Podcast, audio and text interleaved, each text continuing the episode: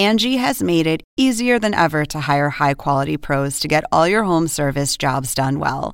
Just bring them your project online or with the Angie app, answer a few questions, and Angie will connect you with local pros who match your specific needs. Or book a service instantly at an upfront price. So join the millions of homeowners who use Angie to care for their homes and get your next home service job done well.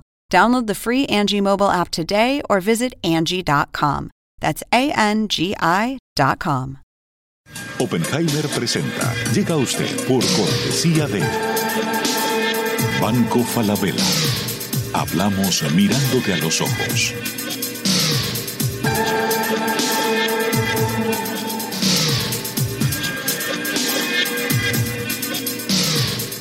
Jingle, líderes en administración integral de capital humano.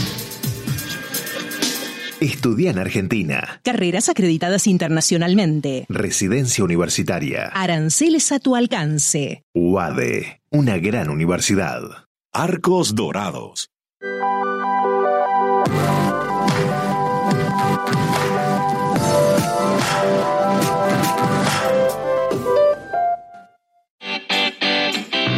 Ingresa en lacaja.com.ar, asegura tu auto y llévate un 15% de descuento por medio año. La caja, así de simple. ¿Sabías que según un estudio de la Universidad de Oxford, casi la mitad de los trabajos actuales podrían dejar de existir en 10 años? La inteligencia artificial llegó para quedarse. ¿Cómo te va a afectar la automatización? ¿Cuáles son los trabajos del futuro? Andrés Oppenheimer te lo cuenta en su nuevo libro, Sálvese quien pueda. Y no te quedes atrás. Encuéntralo en librerías.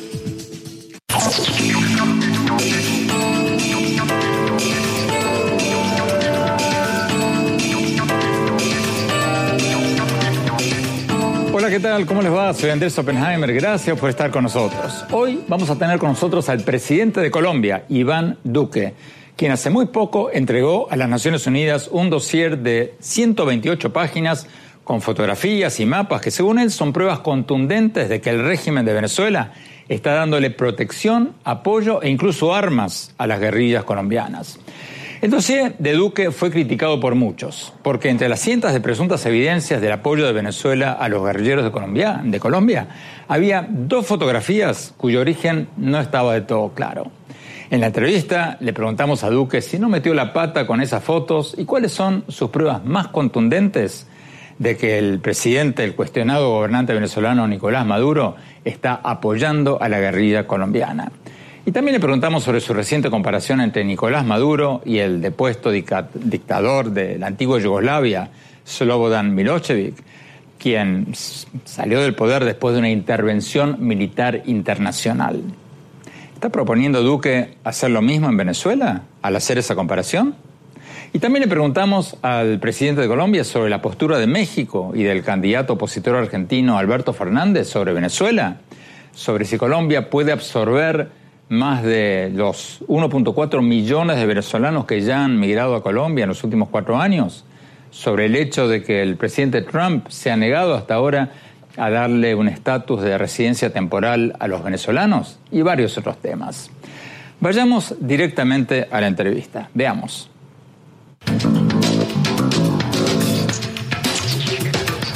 Presidente Iván Duque, muchas gracias por estar con nosotros. Gracias, Andrés. Presidente, Empecemos con el tema que está en las primeras planas en todos los periódicos de su país. Las tensiones militares o casi militares entre Colombia y Venezuela. Usted hace pocos días estuvo en Naciones Unidas, habló ante la ONU, presentó un informe, un dossier de 128 páginas mostrando lo que según su gobierno, según usted, son evidencias claras de que Venezuela estaría amparando y ayudando a la guerrilla colombiana. ¿Cuáles son las evidencias concretas de que Venezuela no está solo, digamos, tolerando, sino que, como dicen ustedes, está apoyando, incluso dando armas a la guerrilla colombiana. ¿Qué evidencias concretas tienen ustedes de que eso está pasando? Primero, Andrés, Colombia no está en tensiones militares con nadie. Colombia no es un país agresor. Colombia no está haciendo ninguna escalada belicista frente a Venezuela. Nosotros tenemos claro que no nos vamos a dejar provocar del dictador, que el dictador siempre ha tenido como política para quitar el foco de atención de la opinión pública sobre sus actuaciones, hacer escaladas y bravuconadas militares. Nosotros no. Eso es esa es la primera parte de la, de la pregunta. Nosotros lo que sí hemos hecho es denunciar las violaciones a los derechos humanos que son sistemáticas en Venezuela. Lo que hemos hecho también es denunciar los atropellos que se están cometiendo y denunciar la presencia de grupos armados criminales de Colombia en territorio venezolano con el amparo y el auspicio de ese régimen. Bueno, pero usted dice amparo y auspicio. ¿Qué, claro, evidencia es que, Porque Venezuela lo niega. Andrés, esta no es la primera vez que esto ocurre. Recordemos que en el año 2009, 2010, esto fue denunciado en la Organización de Estados Americanos. En aquel momento era Hugo Chávez quien estaba dando ese patrocinio. Y en los últimos años hemos visto la presencia de los cabecillas del ELN y ahora los disidentes de las FARC. Y nosotros estamos mostrando mapas concretos y los lugares de ubicación de muchos de esos cabecillas. Y estamos mostrando rutas del narcotráfico que emplean. Es que allá no hay una separación entre la dictadura y los criminales que están en el territorio. El cartel de los soles es un cartel del narcotráfico que existe y que trabaja en connivencia con estos grupos. Y nuestro deber es denunciarlo, denunciarlo por las violaciones al derecho internacional y denunciarlo porque es un deber moral y denunciarlo para, que, para que la comunidad internacional asuma con compromiso que tenemos que ponerle fin a esa dictadura. ¿Cómo saben ustedes, presidente, para quienes sean escépticos de lo que usted está diciendo, que están realmente en territorio colombiano? Nosotros tenemos información de inteligencia, Andrés, y tenemos información de inteligencia que ha sido recabada por años y por meses que además ha sido suministrada por distintas fuentes. aquí nosotros no estamos, no estamos haciendo ninguna improvisación, lo que nosotros estamos mostrando es el problema y la dimensión del problema. Y nosotros lo seguiremos haciendo. Es más, yo podría haberme quedado con la información para mí, para el gobierno colombiano, porque esta información de inteligencia la valoramos permanentemente, pero era importante hacer esta denuncia ante el secretario general de la Organización de Naciones Unidas y ante el secretario general de la OEA.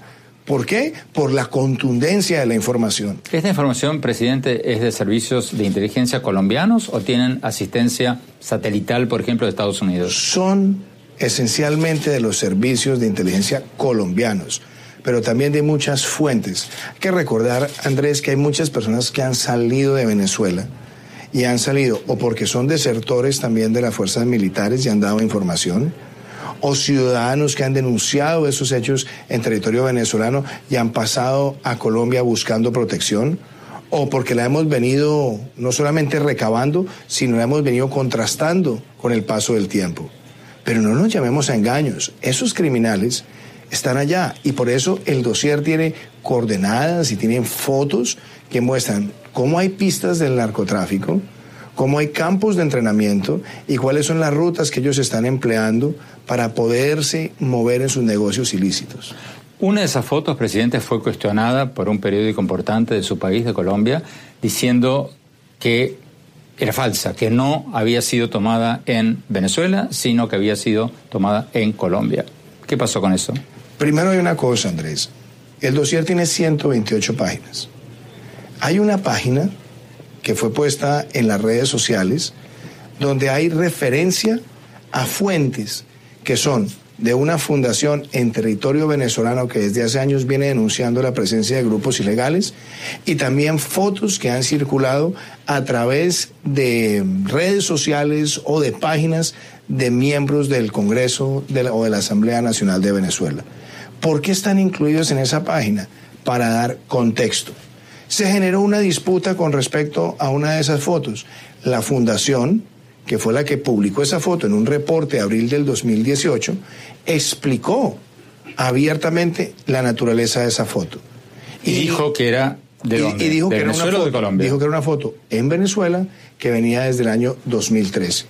Ahora, es posible que ese, ese, ese debate sea de interés de algunas personas. Pero eso es anecdótico. Pero la foto fue de Venezuela. Claro, la certificación que da la fundación, porque lo dijeron en un comunicado de prensa, es que es una foto de Venezuela tomada en el Táchira, pero más allá de la foto, porque eso es una foto dentro de un reporte de 128 páginas, lo más relevante es lo que está allí de información de la inteligencia militar colombiana que muestra cuáles cabecillas y en qué lugares están ubicados en Venezuela, que muestra dónde hay coordenadas de pistas y de campamentos, que muestra dónde están las rutas y que muestra también dónde se han adelantado reuniones clandestinas de miembros del ELN y de las disidencias de las FARC en territorio venezolano. Presidente, hace pocas semanas un grupo disidente de las FARC, de las guerrillas de su país, eh, salió a la luz, se dio a conocer con un video que ustedes, no sé si usted personalmente o su gobierno, no recuerdo, dijeron había sido filmado en Venezuela. ¿Qué evidencias hay de que estos líderes guerrilleros que anunciaron, dieron a conocer ese video, filmaron ese video en Venezuela? La información de inteligencia militar que tenemos, Andrés, es que ese video fue filmado en Venezuela. Ese video además es coincidente con patrones de dónde fue colgado en las redes, de cómo fue difundido. Y esa información la ha hecho público también la inteligencia militar colombiana. Mi tranquilidad, y se la digo con mucha claridad, si esos bandidos estuvieran en Colombia, sabríamos con precisión su ubicación y estarían ya siendo enfrentados por las autoridades, como en efecto lo hemos hecho con Guacho, con David, con Cadete, con Jason Orejas, con Alonso, muchos de los líderes de esas disidencias. Ellos lo saben y por eso están operando en territorio venezolano y también con el auspicio de la dictadura, porque la dictadura sabe que si llegase a adelantarse una operación en contra de ellos por parte de las autoridades colombianas, utilizarían eso para exacerbar y escalar una confrontación con Colombia. Ese es el juego en el que está Nicolás Maduro con esos delincuentes. Señalemos que la polémica en torno a las dos fotografías cuestionadas en el dossier que entregó Duque a las Naciones Unidas no se acabó de inmediato. Pocos días después de realizar esta entrevista, renunció el jefe de la inteligencia militar de Colombia, el general Osvaldo Peña. Según la prensa colombiana, su renuncia estuvo relacionada con la inclusión de esas dos fotografías en el dossier. Tenemos que no corte. Cuando volvamos, seguimos con la entrevista con el presidente de Colombia. No se vayan, ya volvemos.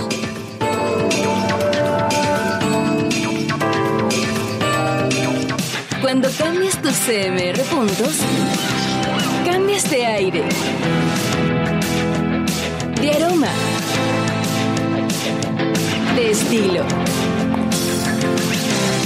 cambias de ritmo, cambias tu estilo de vida. Cuando cambias tus CMR puntos, tú también cambias. Aprovecha tus puntos y cambia lo que quieras. CMR puntos. Cambio lo que quiero.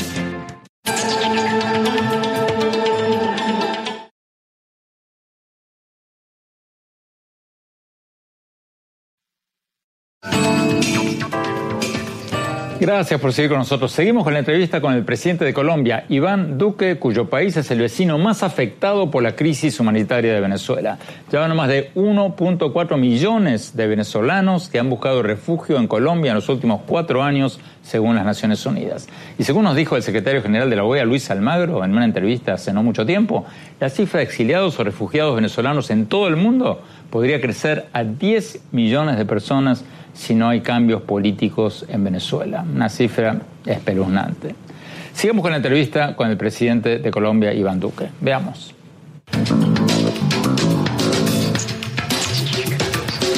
Presidente Duque, usted nos decía recién de que Colombia no es un país agresor, que Colombia no va a ser un país que ataque eh, si no es atacado, pero en su discurso en Naciones Unidas usted dijo que y leo textualmente lo que dijo, los crímenes de Nicolás Maduro contra su pueblo son solo comparables a los de Slobodan Milosevic en la antigua Yugoslavia. Nosotros no podemos ser testigos indolentes de tanto dolor en nuestra Latinoamérica. Cierro comillas sus palabras. Bueno, el régimen de Milosevic cayó después de un bombardeo de la OTAN, de la NATO, en 1999, si mal no recuerdo. Eh, ¿Usted está proponiendo algo parecido en América Latina? Yo lo que estoy es comparando los crímenes, Andrés. Lo que está en ese discurso es la comparación de los crímenes. Porque muchas personas han dejado trivializar lo que está ocurriendo en Venezuela y piensan que se trata simplemente de una conducta bravucona de un dictador tropical. No. Los crímenes que ha cometido Nicolás Maduro son graves y son sistemáticos y son violatorios del derecho internacional. Y me refiero puntual y particularmente a lo que también quedó contenido en el reporte que presentó la alta comisionada para los derechos humanos en la ONU, que están en, en el informe que presentó el secretario general de la OEA, Luis Almagro, hace un par de años, y que también están en las denuncias que hicimos varios jefes de Estado contra Nicolás Maduro ante la Corte Penal Internacional.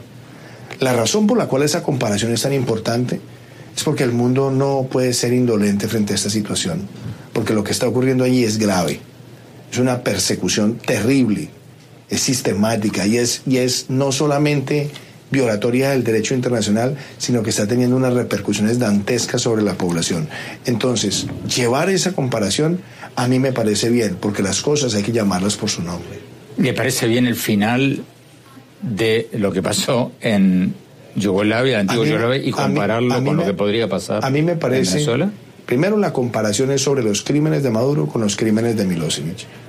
Y lo otro es que, a diferencia de lo que ocurrió en otras épocas en América Latina para enfrentar estas dictaduras, hoy estamos viendo la más grande coalición política y diplomática que se haya conocido en el continente para enfrentar un dictador. Son más de 50 estados los que reconocen al presidente Guaidó y a la Asamblea Nacional. Estamos aplicando sanciones, activamos el Tratado Interamericano de Asistencia Recíproca y adicionalmente estamos tomando sanciones individuales contra los miembros de la dictadura. ¿Cuál es el futuro de todo esto? Yo veo un camino donde empieza por la caída del dictador, la salida del dictador, la conformación de un gobierno de transición con participación amplia y la convocatoria a elecciones libres. Pero, presidente, ¿no se está pinchando un poco esa coalición? En México triunfó en el año pasado en las elecciones el presidente Andrés Manuel López Obrador, que se retiró o se declaró neutral en materia de Venezuela, que fue un retroceso de la postura del gobierno de México anterior. En Argentina está primero en las encuestas Alberto Fernández, el candidato kirchnerista, que ya ha dicho públicamente de que se va a alinear con México y Uruguay en una postura de neutralidad frente a la Venezuela, lo que sería un retroceso de la postura, si es que gana las elecciones, del actual presidente Mauricio Macri. La pregunta que habría que hacerse, Andrés, es si un gobierno puede declararse neutral ante los vejámenes y crímenes de lesa humanidad de Nicolás Maduro. Los países de América Latina no solamente hemos sido signatarios de la Carta Democrática Interamericana, sino que la gran mayoría también hemos sido signatarios del Estatuto de Roma y la gran mayoría de países de América Latina respaldamos la resolución 1373 de Naciones Unidas. Esto, no es que, además castiga, señala eh, con, con reproche a los estados que patrocinen grupos armados terroristas en su territorio. Entonces, mi mensaje es muy claro. Esta no es una confrontación geopolítica. Este no es un balance de poder entre superpotencias. No. Aquí se trata es de la protección de un pueblo que está en riesgo todos los días ante los peores crímenes de lesa humanidad que se hayan visto en la historia reciente de la región. ¿Usted ha hablado de esto con el presidente de México, con el candidato presidencial opositor de Argentina? Yo no me he reunido con el candidato opositor en Argentina. Al presidente de México lo visité el día de su posesión y tenemos una relación diplomática, fluida y constructiva con México. Yo tengo el mismo discurso en todos los escenarios. ¿Por qué? Porque puedo decir con tranquilidad que hay coherencia y congruencia. Yo denuncié a Nicolás Maduro ante la Corte Penal Internacional siendo senador. Dije que si llegaba a la presidencia invitaría a otros jefes de Estado para que me acompañaran. Ya hay nueve. Y adicionalmente hemos, hemos promovido al interior de la OEA y de la ONU las denuncias sobre la información que tenemos relacionada con los crímenes de Nicolás Maduro. Presidente, eh, Colombia se opuso y criticó, usted mismo criticó la presencia de líderes del ELN, de la guerrilla colombiana, en Cuba. Em, ¿Qué van a hacer al respecto? No es que me viera... A ver, vamos, vamos al, al inicio de esta, de esta situación. Cuando empezó mi gobierno, yo dije que íbamos a evaluar en los primeros 30 días lo que fueron las conversaciones del ELN con el gobierno anterior. Y en 17 meses más de 400 atentados, más de 100 asesinatos, más de 10 secuestros. Eso no es voluntad de paz. La reacción del ELN, poner una bomba en una escuela, en un centro de formación, asesinando a 22 cadetes desarmados de la forma más vil. Y resulta que se reivindicaron el acto terrorista y en Cuba estaban miembros de esa organización que se reivindicaron ese acto terrorista. Entonces el mensaje no puede ser que estén en Cuba, se reivindiquen esos actos y digan que era que estaban allá hablando de paz. No, señor. Lo que hay ahí, en el caso de la utilización del territorio, es contrario al permiso que se les había otorgado por parte del gobierno cubano. Entonces, ¿qué esperamos? Que se cumpla la circular roja de Interpol y que nos entreguen a esos criminales para que se haga justicia en Colombia. Bueno, usted recién decía de que pasaron 17 meses todavía y no lo han hecho. Si no, lo hacen... Pasaron 17 meses de negociación con el gobierno anterior. Ok, si transcurren otros seis meses y Cuba no devuelve a estos guerrilleros... Yo seguiré perseverando hasta que se haga justicia, Andrés. Yo ¿Consideraría, por ejemplo, reducir las relaciones diplomáticas con Cuba? Me preocuparía una cosa, y la digo con mucha claridad. Si Cuba privilegia su relación con los criminales a su relación institucional con el Estado colombiano, son ellos los que están poniendo en segundo plano nuestras relaciones. Y si es así, tendríamos que sincerarnos y tomar decisiones. Tendríamos que sincerarnos y tomar decisiones. Interesante declaración. Cabe destacar que el presidente Nicolás Maduro de Venezuela ha negado las acusaciones que escuchamos hacer eh, a Duque sobre la presencia, de, presunta presencia de guerrillas eh, colombianas en Venezuela. Tenemos que ir a un corte. Cuando volvamos, vamos a ver lo que nos dijo el presidente de Colombia cuando le preguntamos sobre el éxodo venezolano a Colombia y cuánto más va a poder aguantar Colombia este influjo de migrantes, refugiados, como querramos llamarlos, de Venezuela. No se vayan, ya volvemos.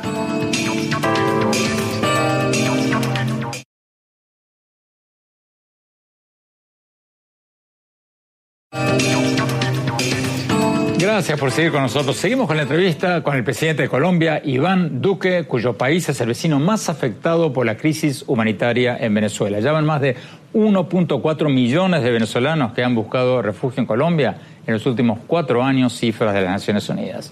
Sigamos viendo la entrevista.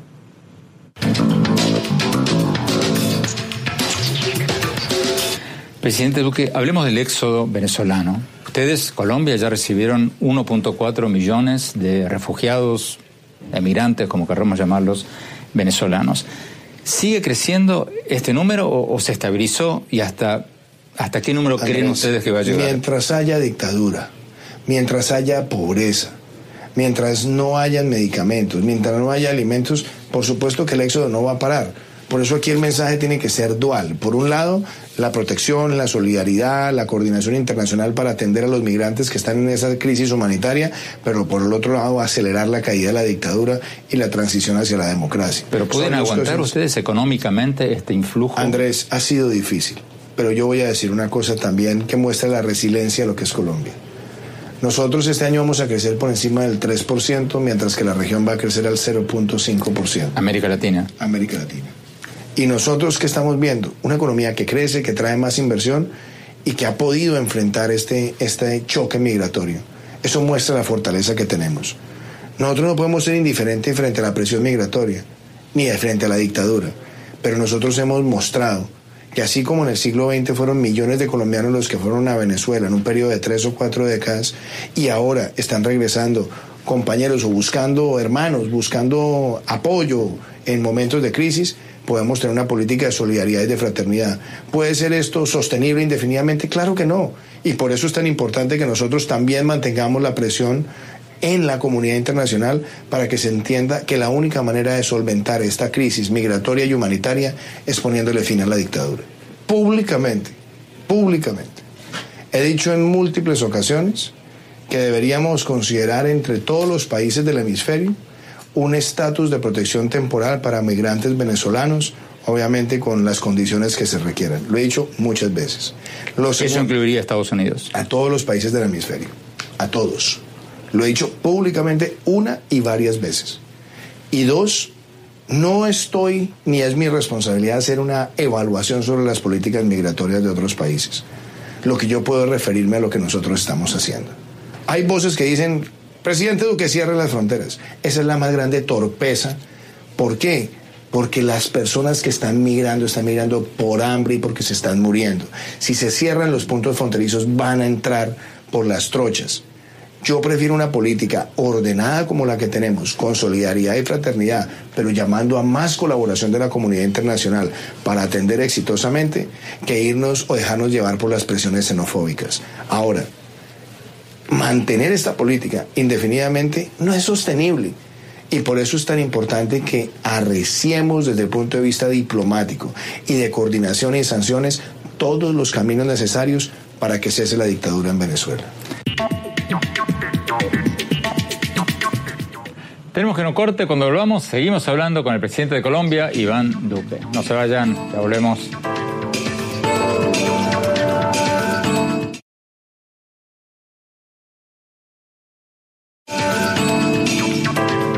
Gracias por seguir con nosotros. Estamos viendo la entrevista que le hicimos al presidente de Colombia, Iván Duque. Sigamos viendo la entrevista.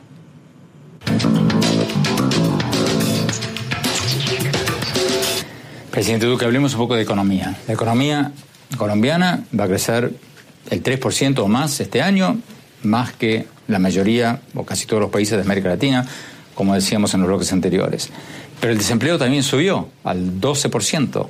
¿Cómo puede ser que no, la no, economía... No, ha llegado, no ha llegado al 12, apreciado Andrés, porque hoy nosotros podemos estar por el orden del 10% en lo que va este año. ¿Cómo puede ser que la economía crezca y el desempleo suba? Esa es, esa es una buena pregunta, porque desde el segundo semestre del 2015 se ha visto en Colombia un deterioro del mercado laboral.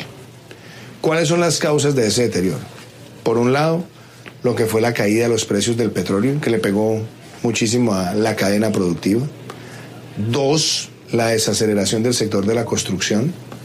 Tres, las demoras en muchos de los proyectos de mm, autopistas de cuarta generación. Cuarto, que nosotros hayamos visto también el peso del choque migratorio. Y quinto, si se quiere, veíamos además un decrecimiento de la producción industrial. Con esas herramientas, nosotros con esos elementos, nosotros no podíamos vislumbrar mayor crecimiento. ¿Qué decisión tomamos? No solamente mejoramos las condiciones tributarias para que tengamos más competitividad, más productividad, bajando la carga tributaria a la micro, pequeña, mediana y gran empresa, sino que hicimos desregulación. ¿Eso qué ha hecho?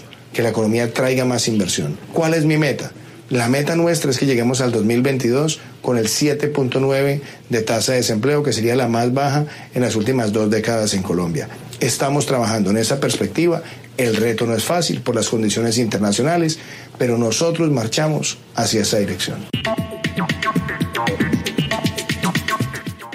Tenemos que no corte. Cuando volvamos, vamos a preguntarle al presidente Duque sobre su proyecto de impulsar las industrias creativas, el cine, las artes, los festivales, todo eso como un motor de crecimiento económico adicional del país. ¿Es un proyecto trivial o puede ser tan importante como las exportaciones del café y otros productos tradicionales? No se vayan, ya volvemos con la respuesta.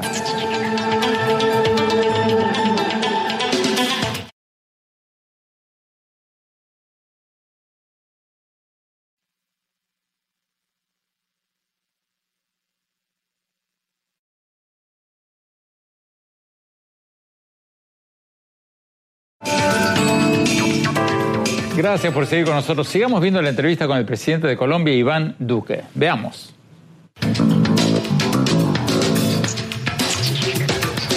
Presidente, hablemos de su tema favorito, la economía naranja, las industrias creativas. Ese es uno de mis grandes temas. Usted escribió un libro al respecto, una de sus banderas. Y lo hablamos aquí en el programa hace seis años. Lo hemos hablado. Y una de sus banderas principales es que hay que desarrollar las industrias creativas. Recuérdenos, y a nuestra audiencia, cuáles son las industrias creativas. ¿Y qué le diría usted a los escépticos que dicen, bueno, está lindo, está bien, pero no es un sustituto para el petróleo o el café? ¿Qué Andrés, le diría usted a ¿Tú los sabes escépticos? cuánto representa la economía creativa en el PIB de Alemania? Más del 6%. En el Reino Unido, más del 6%. En Estados Unidos, más del 6%. Es decir, este es un sector muy ¿En importante. América Latina? En América Latina, dependiendo del tipo de países, yo podría decir que el promedio puede estar por el orden del 2%, aunque hay países que tienen una contribución mucho mayor. En el caso de Colombia, estamos en el 1.8% del PIB. Eso quiere decir que cuando se compara con el café, que es un sector muy importante para Colombia, el café es 0.8, es decir, casi más del doble del café, casi igual que la minería. genera más de 600 mil empleos. De un sector con mucha fuerza. ¿Cuál es la ventaja? Que es un sector que tiene todo el potencial. Y tiene el potencial porque ahora se encuentra la propiedad intelectual, la creatividad, la innovación, la cultura con la tecnología. Concretamente, para que nos, nos están siguiendo, ¿qué industrias, qué trabajos? Cine, cine, música, animación digital, diseño, publicidad, arquitectura, patrimonio ancestral, festivales, carnavales, gastronomía, museos, artes visuales, artes escénicas, medios de comunicación, radio, televisión, cine y digitales. Es, ahí estoy enumerando gran parte de, lo que es este sector.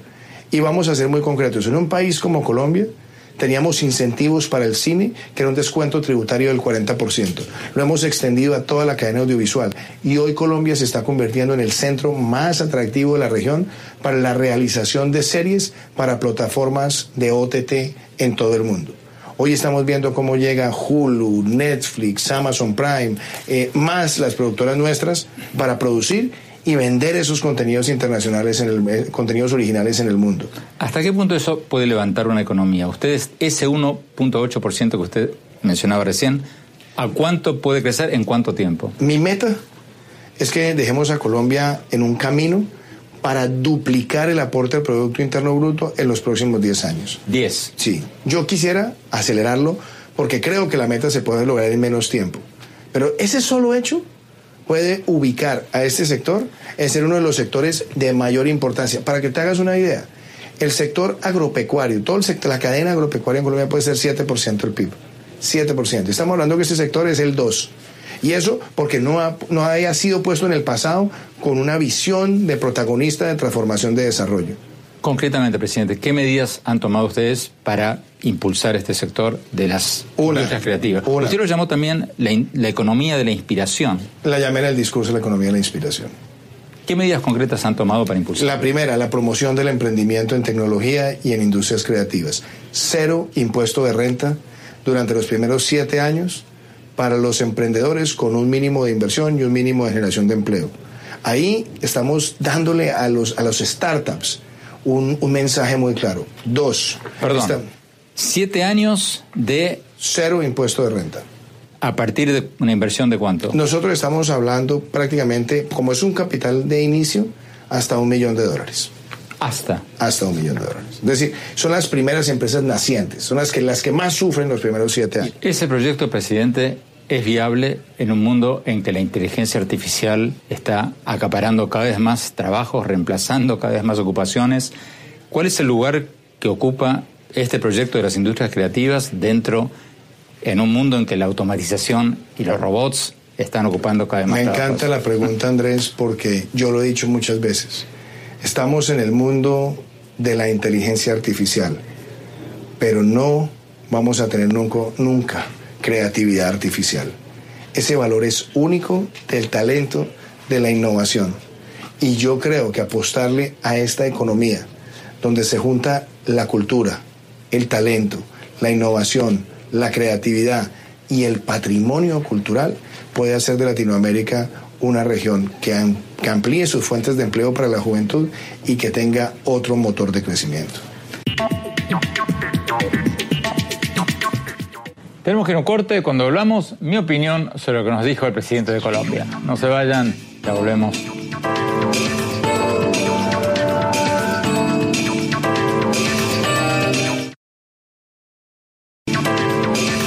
Muchas gracias por seguir con nosotros. Mi opinión sobre lo que nos dijo el presidente de Colombia, Iván Duque, en la entrevista de hoy. Al margen de todo lo que hablamos sobre Venezuela y el éxodo de millones de venezolanos, para mí lo más interesante de la entrevista fue la parte en que hablamos de su plan de incentivar las industrias creativas, como la producción de películas y series de televisión, festivales de música, carnavales, publicidad, gastronomía, diseño digital, tantas otras cosas. O sea, su proyecto de convertir a Colombia en lo que él llama un Silicon Valley de la creatividad. Muchos escépticos se ríen de esto, se ríen de Duque por estar impulsando esto que él llama la economía naranja o la economía de la inspiración. Pero se equivocan. Duque puede estar equivocado en muchas cosas, pero no en esta. Es más, los que están equivocados son la mayoría de los demás presidentes latinoamericanos que salvo pocas excepciones, como Piñera en Chile, Macri en Argentina, no están tomando medidas para prevenir la disrupción que se viene en el mundo del trabajo.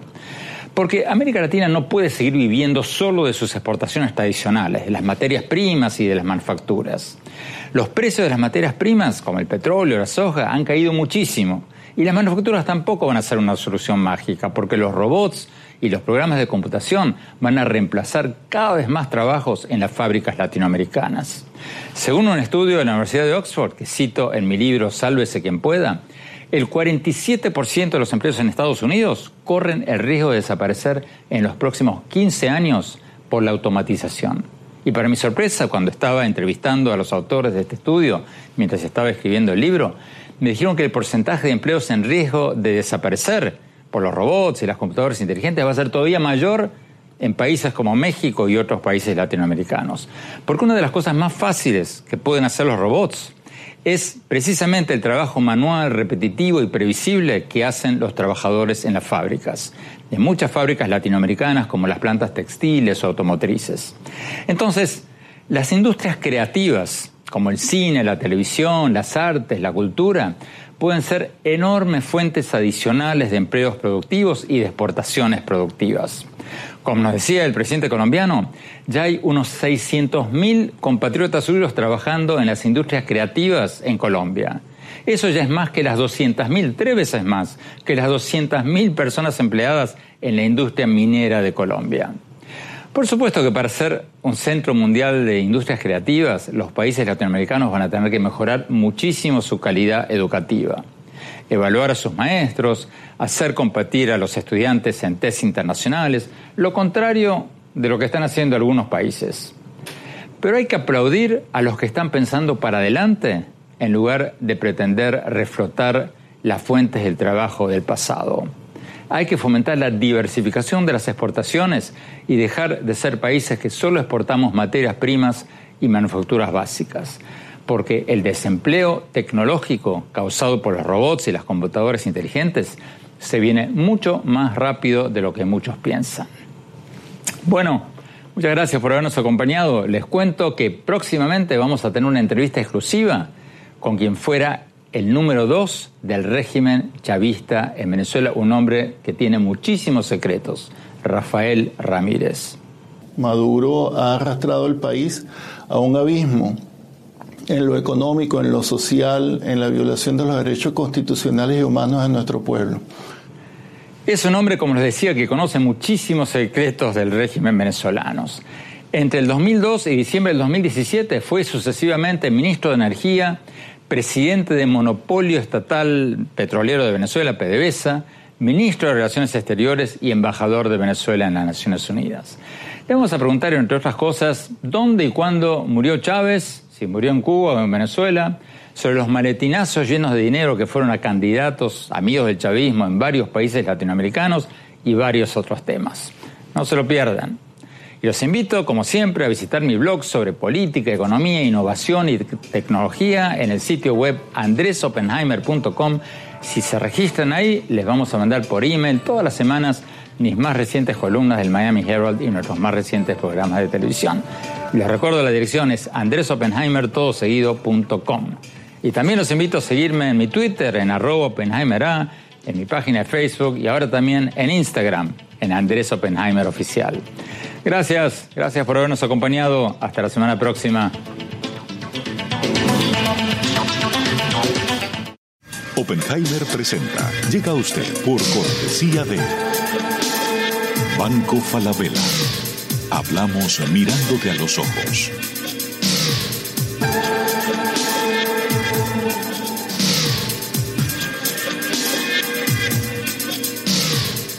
Jinglo, líderes en administración integral de capital humano. Estudia en Argentina. Carreras acreditadas internacionalmente. Residencia universitaria. Aranceles a tu alcance. UADE, una gran universidad. Arcos Dorados.